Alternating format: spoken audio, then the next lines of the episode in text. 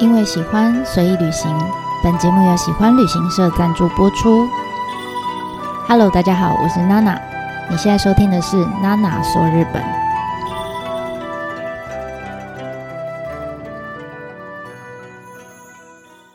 Hello，大家好，我是娜娜。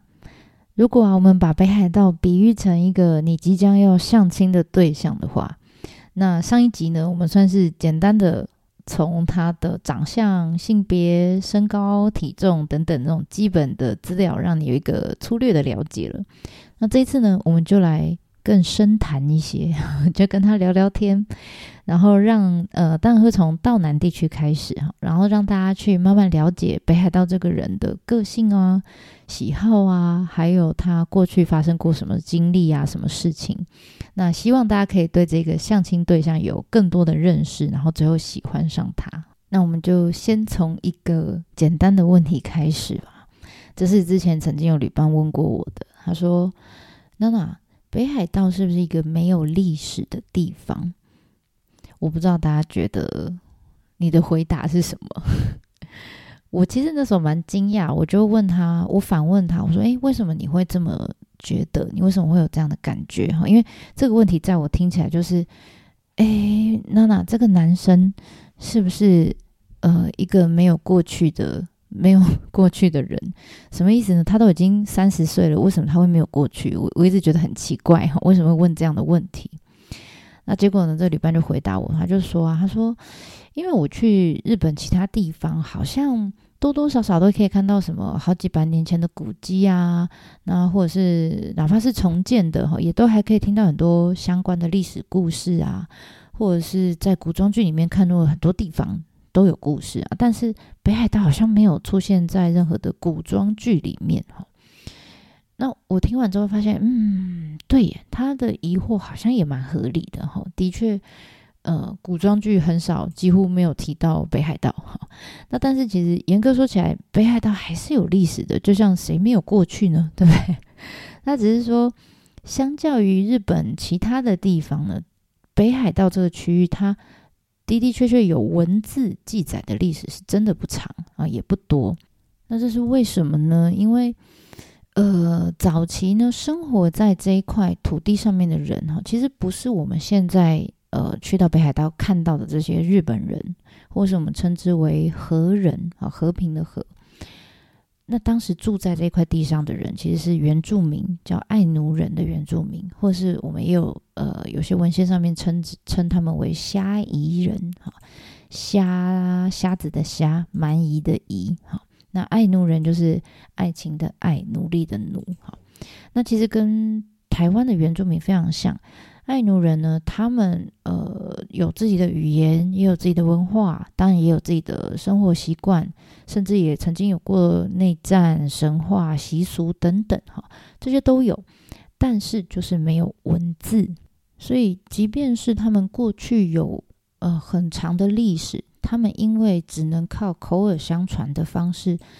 把它流传下来，所以很多你说。它已经变成神话了，哈，变成呃，感觉像不可考的这些事迹，可能就是他们的历史，可能就是他们的历史，但是无法考证，因为他们只能用叙述的方式把它留下来。那所以现在还是有呃很多的学者针对这些过去的呃口传的这些故事呢，在做很多的考证跟研究，哈。包括其实有学者也认为说，其实我们现在看到日本的呃北海道的爱奴人，其早期可能就是住在东北地区的那些虾夷人被赶上去的。好，那至于实际上到底是怎么样，像这种好久以前的那种什么种族迁徙的路径啦，种族怎么融合啦，像冲绳那边也有嘛，琉球族他们怎么来的？虾夷人是不是就是爱奴人等等？哈，这些很多的研究都因为没有文字上面的记载，所以现在都还在讨论当中。所以，如果你是对这一块有兴趣的朋友，我就建议你可以继续再往下深挖下去。那我们这边就暂就暂时就停在大家大概知道说，OK，呃，以前北海道这块地方叫叫做虾夷地，好，然后呢，这上面住着的人叫做爱奴人，好。那不管如何，大家光是听这个名字，大家可以感受到隐约、隐隐约约日本人那种就是和人的那种优越感嘛。像虾夷里面的“夷”这个字，哈，当然就是受到中国的影响啊。当时中国人就是举凡蛮荒之地的所有的种族都叫人家蛮夷嘛，对不对？好，那日本人当然也是一样。那我们之前其实，在好久以前的集数里面有提到过日本的将军，对不对？其实最早最早在西元大概八世纪的时候。将军就是一个隶属于天皇底下的一个官位，好，那这个官位是拿来干嘛的呢？这个人是拿来干嘛？他是用来征服蛮夷地区的一个武官的职位，所以将军将军，我们现在都叫将军，其实他原本的正式名称就叫做征夷大将军，征服的征。那当然，后来因为所有本州在日本本州的夷。都被赶到北海道去了，或是顺服了哈，所以呢，征夷大将军就变成一个没有用的虚设的官位，因为没有夷需要征了嘛，对不对？那所以后来呢，就有一个人把这个名词拿来用啊，他要求天皇说，反正这个官位没有人要用了嘛，那你就把它赏给我吧。那这个人是谁呢？就是我们之前在讲。平氏保全公司跟源氏保全公司里面的小源，好，那我们大家听过的镰仓幕府就是他创出来的。那如果你不知道我现在讲什么的话，我建议你，哎，你可以就是回去听第三十三集，那时候我们在讲武士的出现的时候，有讲过他们的故事，好，你可以回去听听看。好啦，那总之呢，就是这个小源把这个位置拿来用了，征夷大将军。那马来用之后呢，他就开创了一片天地哈。什么天地呢？他就是等于把天皇的龙椅，把它搬搬搬搬搬到旁边去，然后跟天皇说：“来，你在旁边纳凉哦。实际掌权呢，我来掌权，我来帮你处理事情。”所以从这个时候开始，征夷大将军才慢慢慢慢。变成了呃武士军团里面的一个 boss 的代称，好，那也因为后来都不需要再征夷啦，所以慢慢慢慢我们就呃就简称他叫将军，好，那虽然这样子，呃，因为毕竟日本人早在一千多年前就开始，你看那时候叫征夷大将军，哈，所以他们就被灌输这种蛮夷的概念。所以你知道，在北海道是很晚才被纳入日本的版图之内的。那对他们来说，这一片就是爱奴人居住的地方，他们就直接把它称为虾夷地，意思就是说蛮夷虾夷人所居住的地方。好，那现在当然我们不再用虾夷这个词了，可是。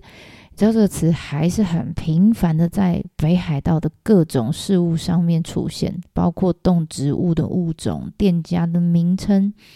还有饭店的宴会厅、土产什么，他们上面都有，常常会看到“虾夷”两个字。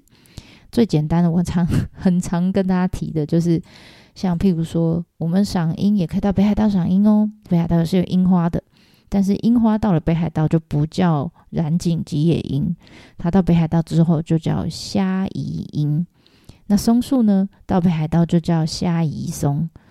鹿呢就叫虾夷鹿，花栗鼠叫虾夷栗鼠，松鼠叫虾夷松鼠，棕熊叫虾夷棕熊，猫头鹰叫虾夷猫头鹰，马粪海胆叫做虾夷马粪海胆，是不是很 over？但是我真的没有骗大家，我每次在车上讲这些的时候，大家都觉得娜娜你一定是在胡乱我们。但是这真的，真的都是真的齁。当然啦，不是每一个物种都可以套虾夷啦齁。就譬如说有一个就不行，我们常常在北海道可以看见一种动物叫做狐狸嘛，然后大家就会说我知道这叫虾夷狐，诶，不是，人家叫北狐。好，那总之呢，呃。我只是想要告诉大家，虾夷不是一种虾哈，然后也不是呃，就单纯只是历史上曾经出过这个地名而已。这个名词到现在还是用各式各样的形式出现在大家的眼前哈。所以，因为我真的之前在北海道的观光景点有听过来呃从台湾来的朋友，他们认真的在讨论，在那个土产的前面在讨论说，哎。虾夷是什么虾？他们以为那个土产是虾的口味，这样我真的好想要告诉他们，但是我又怕吓到他们，所以我没出没有出手哈。但我就觉得，嗯，从此之后我就会在车上跟大家讲到底“虾夷”这两个字是什么意思，然后再加上爱奴人，我也希望大家不要因为呃他的命名上面有“奴”这个字，就以为他们是日本人的奴隶，或者是他们是比较卑微的。其实没有，而且他们是比日本人、比和人更早居住在这块土地上，甚至到现在都还住在这里的北海道的原住民。所以，无论你是不是第一次来北海道，我都希望大家可以呃，对爱奴人的历史跟文化至少多一点点的关注哈，因为他们，我觉得他们对北海道的影响真的是远远大过于呃日本人对他们的影响。所以我自己在旅途当中啊，呃，如果有机会的话，我多多少少都会穿插一些跟爱奴人有关的，可能是神话啦、小故事啊，或是他们的一些习俗啊等等之类的东西，那来跟旅伴们做分享。那后面的内容应该也会这样，就是多少会写到一些，希望大家可以对爱奴人有更多的了解，这样子。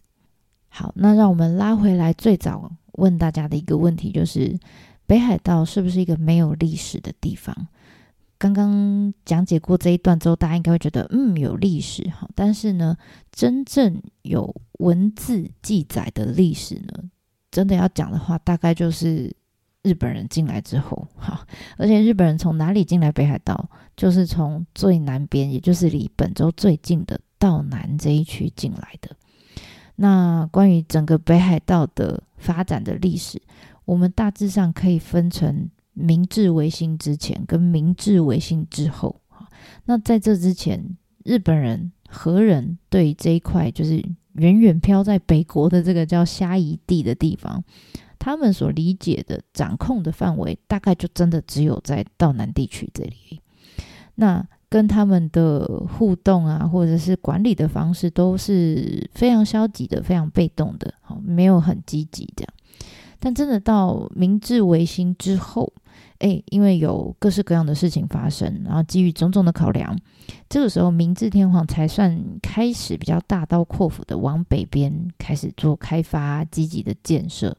那日后才开始发展出我们现在常听到的札幌啊、小樽啊、旭川等等这些城市。所以换句话说啦，如果我们把北海道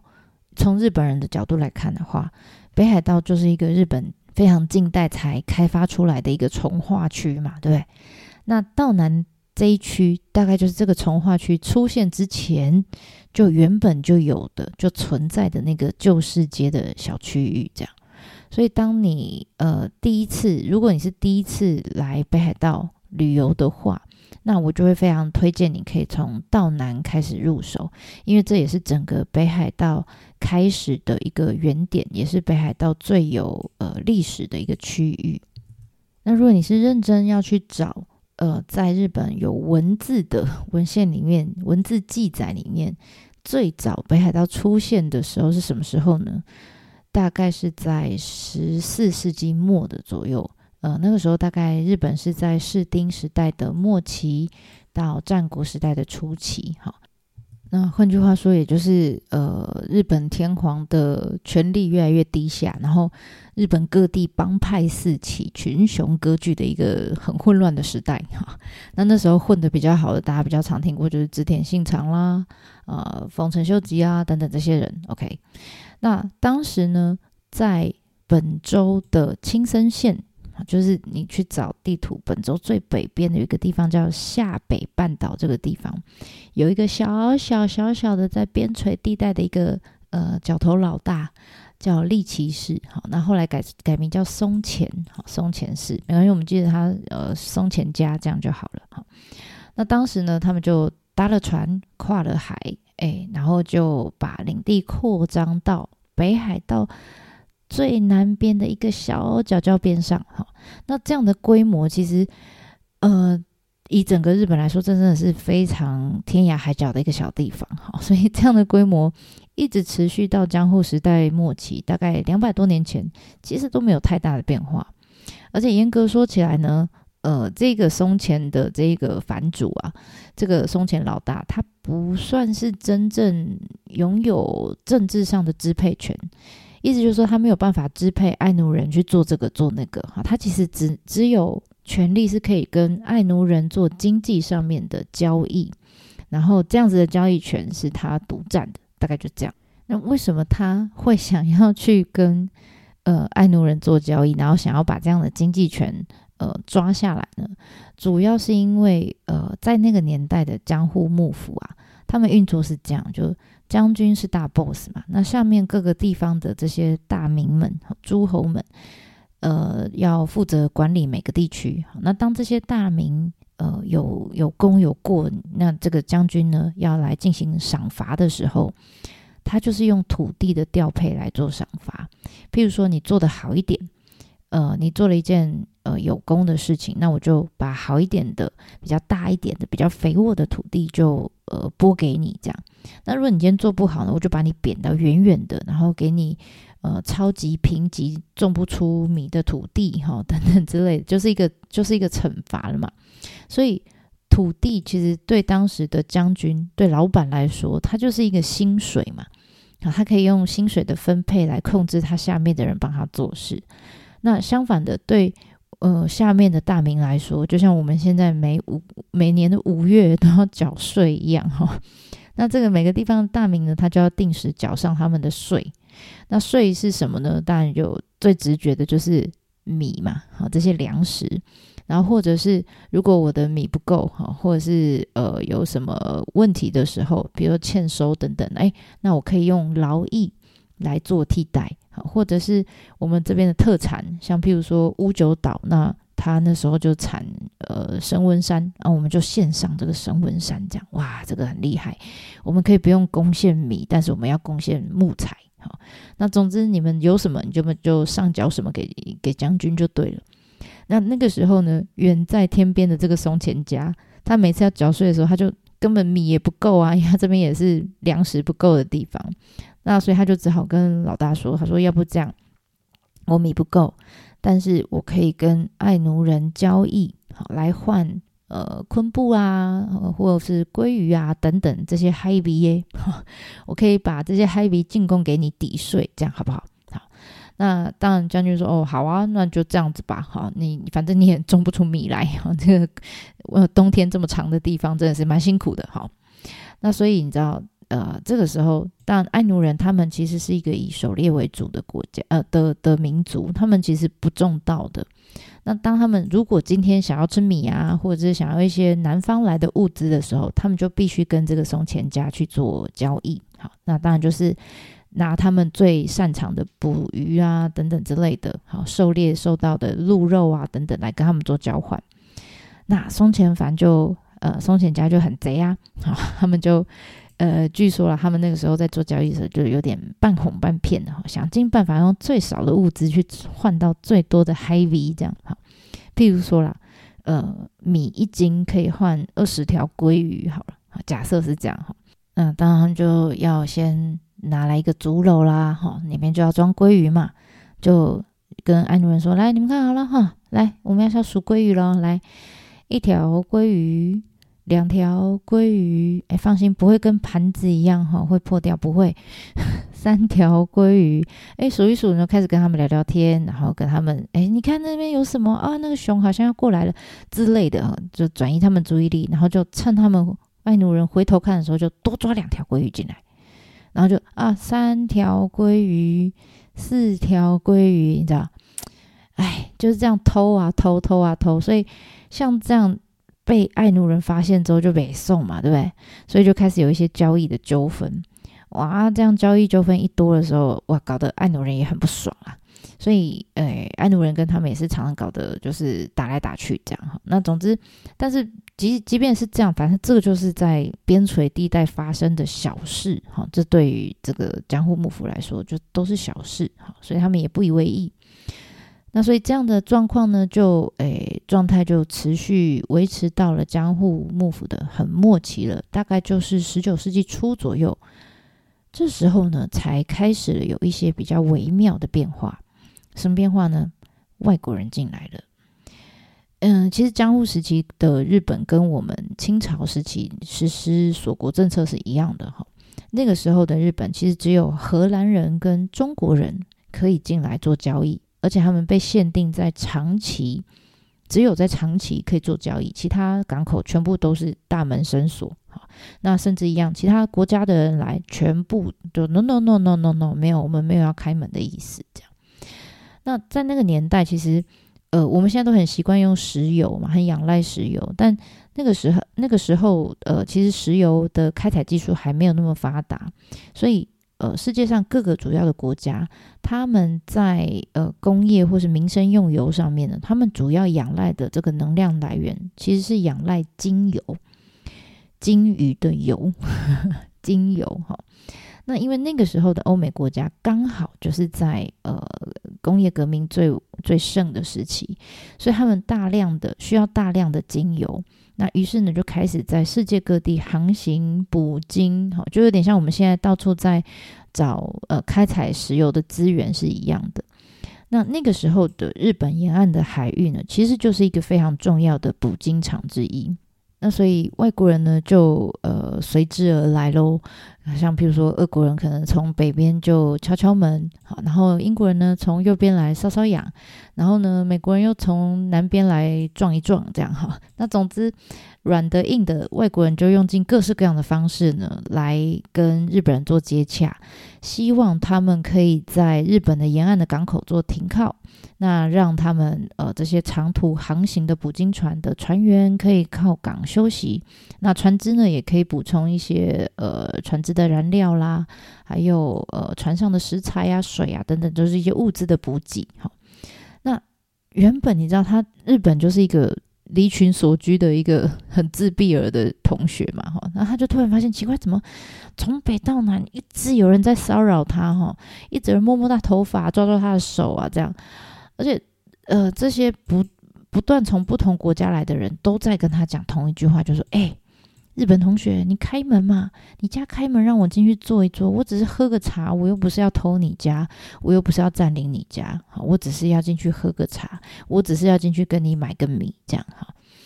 那所以直到这个时候，江江户幕府才慢慢开始意识到说：哦，哎。”不是诶，江诶北海道这块地就是虾夷地，那时候叫虾夷地哈，其实蛮重要的。你看有多少外国人一直来摸这一块，好摸我家的这一块地，那所以他就觉得他们这些人很烦呐。好，他为了要赶走这些外国人的骚扰，然后甚至也怕这块地就直接被这些外国人就规划旁起，所以呢，他们就开始江户幕府就开始下令。哎，筑城哈，盖城堡就准备打仗了嘛，对不对？所以那时候盖了一个城，就是松前城，就在呃韩不是韩馆，在道南的南边哈，在韩馆的西边的一个半岛上。好啦，那他盖了松前城，这个松前城是一八五五年盖的，所以你知道这个城 后来就变成北海道唯一好，也是江户幕府期间最后一个新建的日式城堡。那盖这个城要干嘛？其实就是主要是防备这些外国人。好，那同时呢，他们也呃前前后后派了很多的探险家，开始往道南以北的地方去踏勘，看看到底这块虾夷地长什么样子。好，然后看到的地方给他插一块旗，就说啊，这是我们家的这样。像那时候就派了非常多的人啊，譬如说呃松浦武四郎，他就。曾经到虾夷各个地方去，哇，探勘了很多次。然后还有近藤重藏跟最上德内，诶，他们就跑到了泽桌岛上面，然后上去就立了一块碑，然后插了一块旗，然后上面就写说“大日本绘土旅府”，什么意思呢？意思就是啊，这个温岛诶，啊，这是我们日本的领土啦，哈。然后再来就是派了伊能静的祖先哈，伊能忠敬。他就去测量，哇，整个虾夷地海岸线长什么样子？派了监工林藏到了库页岛，好，那个时候叫做华泰，好，到库页岛去探险，然后还发现了监工海峡，哒哒哒哒哒哒哒。总之呢，江户幕府就把这些所有他探勘到的土地，哈，反正就不分青红皂白，全部就是框进他们的正式官方地图之内。好像就是我把这些地图都呃这些土地都画到我的地图里面，就好像这些岛都是我的一样。好，那所以呃你知道日本呃，不是日本啊，那个说北海道外围的有很多的离岛哈。其实陆陆续续后来在很多的国际战争里面，就常常因为呃领土的割让啊等等哈，就变动过很多次，导致于到今天日本跟俄罗斯之间还是有北方领领土，就那几个岛哈，我们叫北方问题哈，北方领土的争议。但无论如何呢，托这些外国人的福哈，托他们骚扰的福，呃，北海道你知道在这之前。呃，对日本人来说，他们讲到北海道就是哇，大概就是道南那一块吧，哈，那道南以北就是一条虚线，然后上面以上模糊。但自从这些事件之后呢，基本上完整而且比较精确的北海道地图终于出现了，好，终于出现。那呃，江户幕府也对这一块的掌握度提升了不少。那在这么多的来敲门的外国人里面呢，呃，其中影响最深的哈，最深远，而且不是只有对北海道，是对整个日本影响非常深远的一个美国人呢，就叫做裴礼哈，或者有人有人翻译叫裴利哈。那这个裴利是哪里来的呢？他其实是呃美国的东印度舰队的司令。那他在一九八三年的时候呢，呃，率领了四艘黑漆麻乌的蒸汽船的船队。在没有经过日本的同意之下，也就是说，他没有敲门，就直接把门打开，进到人家家里了，就把船呢开到了浦贺港。这个浦贺港在哪？就是现在的神奈川县有一个叫横须贺市的地方。哈，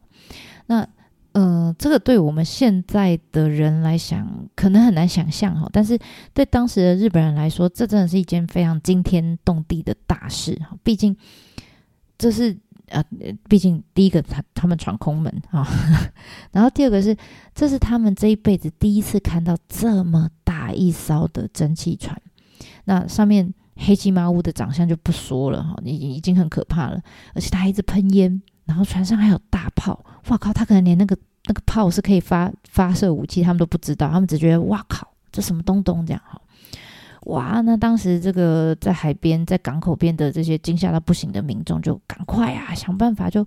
通报代林呐，就就跟幕府说，代林代林要修啊哈，有四艘大黑船开进来，塞给百流哈，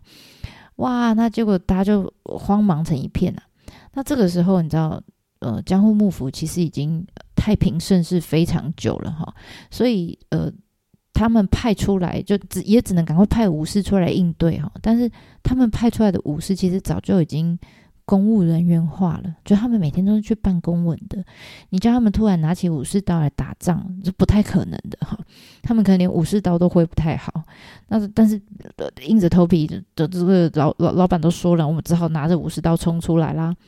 那冲出来跑来蒸汽船跟前就呃。看到这么大的船，还是很害怕，但是还是要挥个两下哈，就啊乱挥一通这样，哇，一边挥一边往后退这样，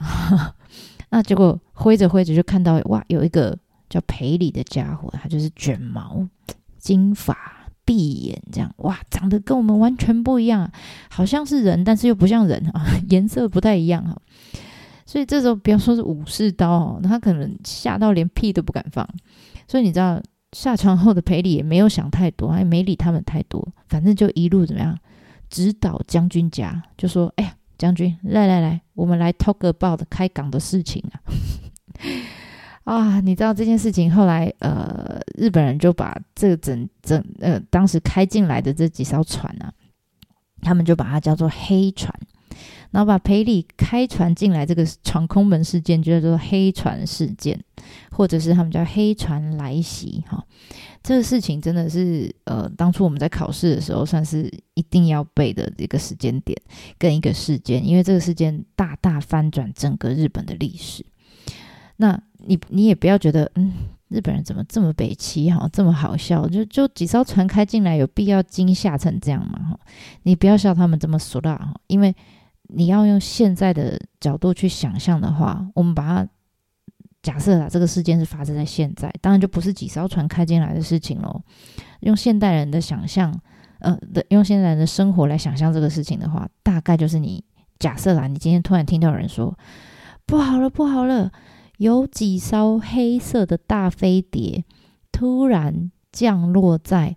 基隆港上。啊，或者是基隆港的天空上有盘旋着几艘黑色的大飞碟，然后上面呢不断的发出各式各样谜样的光束哈，然后呢上面还搭载着一些你没有看过的生化武器，哇，这时候你是不是会拿你身上所有有的武器攻击它？会吧？你应该觉得很可怕，对不对？然后接着呢，你看到有些人走下来了，你怎么射他，他都没关系的那一种。走下来这堆人，哎，长得又不像，有有点像人，又不像人，也就是外星人啊，眼睛、鼻子、嘴巴，那跟我们长得不太一样。哎，然后他讲话了啊，嘚不噜噜，嘚不噜噜，讲了一些外星文，你听不懂。然后你拦也拦不住他，这些外星人就直冲总统府，说要找总总统 talk about 地球跟呃随便海王星之间直航的问题，你可以想象这些画面吗？无法吧？或者是如果这些画面真的现在就在你眼前发生，你是不是觉得很可怕？你要想那个时候日本人就是这样的感觉，那个心理上的冲击是非常大。那在这个黑船来袭后的一年之后，裴礼呢又带了另外一批船队前来日本。那当然，经过一连串的协商 之后呢，这时候江户幕府当然就不得不签下了一连串，就是呃看起来名字都很友好，但实际上就是不平等的条约嘛。哈，那陆陆续续呢也开放了几个港口。那其中呢，呃，函馆哈那个时候叫做箱馆哈，函馆呢就跟神奈川的下田这个地方，同时呢就被列为日本最早开港的重要的港口之一了。那从此之后呢，即便呢韩馆离江户哈离东京这么远，但是因为它开港的关系，然后因为这些外国人开始因为贸易呃往来的这些进出，哇，这个城市就开始快速的发展起来了，好像踩 turbo 一样哈。那开始，譬如说你会在到现在都还看得到这些遗迹嘛，对不对？你会在韩馆看到有呃金森仓库啊。那这就是那个时候拿来存放货物的一些仓库群啊，然后还有我们现在会去圆町这个地方啊，韩馆里面的圆町这个地方就很多外国人的宅邸啊、领事馆啊，还有一些融合欧美风格的建筑啊、教堂等等，甚至呢跟着海军一起带进来的咖喱，好像这些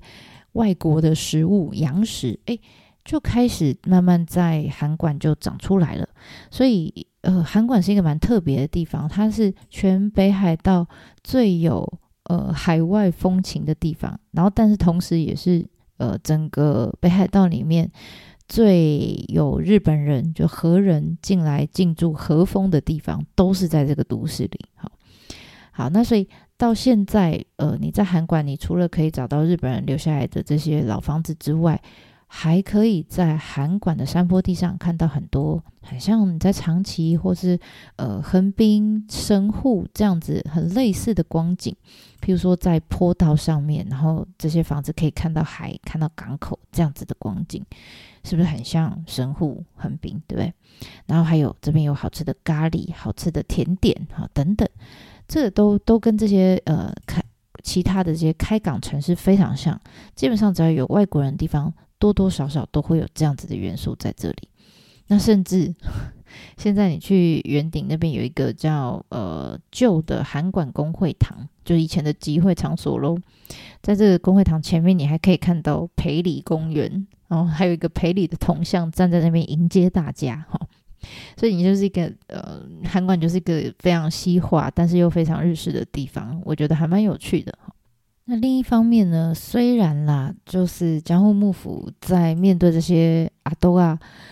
呃，签约签了很多不平等条约的情况下，他不得不开港，但他同时在开港的同时呢，他也只好退一步想说，好，那。我还是要想办法看好这些在我家里面走动的外国人啊！你可以来我家走动，你可以来我家交易，但是你不能偷我家东西哦。好，你甚至不能占领我家哦。好，就表示他还是被害妄想症很重嘛，对不对？所以呢，这个时候呢，将军就做了一件事情，就是他派了一个人。到这边看住这些外国人，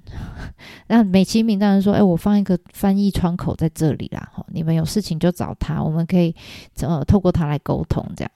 这个官位呢叫做箱馆奉行，好，那也就是其实实际上就是将军呃的分身就对了，被派驻在箱馆函馆这边。